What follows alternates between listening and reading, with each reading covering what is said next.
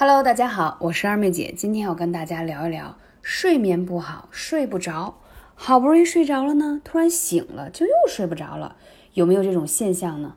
其实这种现象的人还真不在少数。很多人认为啊，失眠不算什么病，殊不知失眠就像一颗火种，正在你身体里燃起了熊熊大火，而这个火的始发地就在你的心。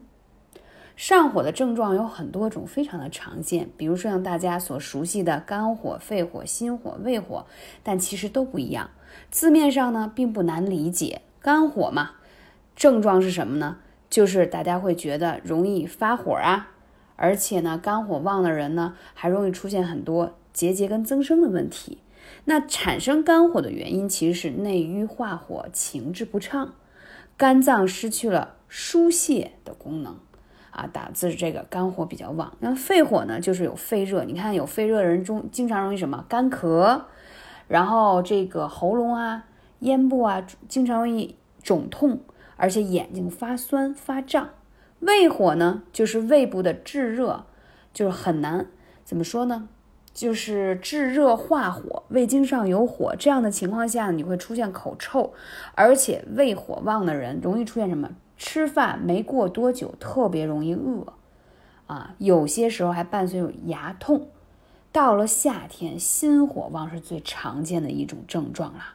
正所谓内伤七情啊，导致你的这个脏腑功能失调。心主神明，心功能平和，则气血运行畅通，人呢精力充沛，面色红润。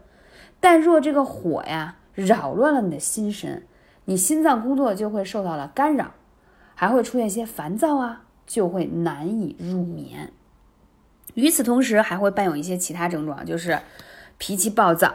而因为你心中有这个内火炙热呀，你还会觉得胸口啊发闷发热，所以就是烦闷，这都是夏天特别容易出现的一个症状，并且还发热口渴。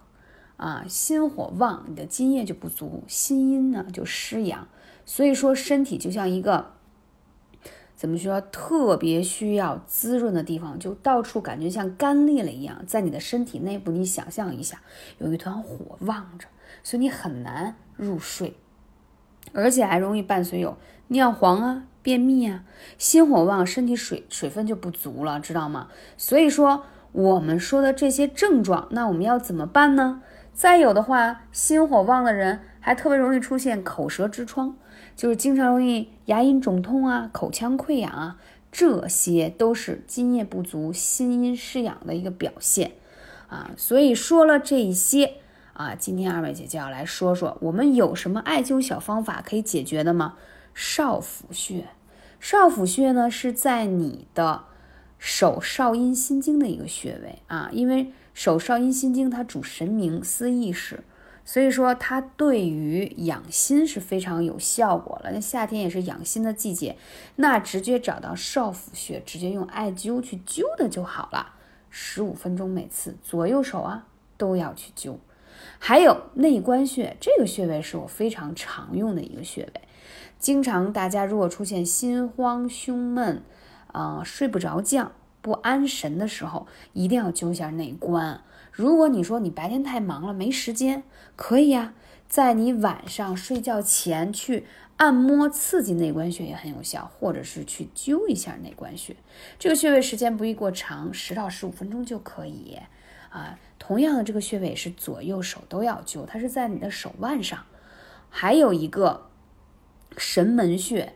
你想想这个，顾名思义，对不对？因为你不安定了，所以我们需要安神。神门和内关其实是，呃，治疗失眠特别好的，嗯，两个大的主穴。那这两个穴位本身又都在手腕处，也比较好找啊，比较好找，用起来也非常方便。那说到这里还要说到，因为呢，这个失眠啊，它还关系到说你是睡一半醒了，还是。梦比较多还是入睡比较困难？因为不同的症状呢，在配穴上还是要稍微调整一下。所以你如果有关于失眠的问题的话，你可以来给二妹姐留言，微信是幺八三五零四二二九，我会根据你的具体的一个症状再给你配一些辅穴，你见效会更快。这里呢，不得不要提一句，马上呢要进入三伏了。大家都知道三伏灸很重要，对吧？连续几年做三伏灸，可以去除你很多亚健康、慢性疾病的病根儿。这正所谓叫冬病夏治。为什么呢？三伏暑热，正巧是大自然阳气最强、阴气最弱的时候。我们之所以出现这些病痛，都是阳气不足而导致的。所以说，我们养身体一定要是天时地利。艾灸是最有阳气的植物，太阳也是，夏天也是阳气最重的时候，所以在这个时候连续灸上四十天，那效果相当好。所以在后面的专辑当中会给大家输出系列篇关于三伏灸的灸法。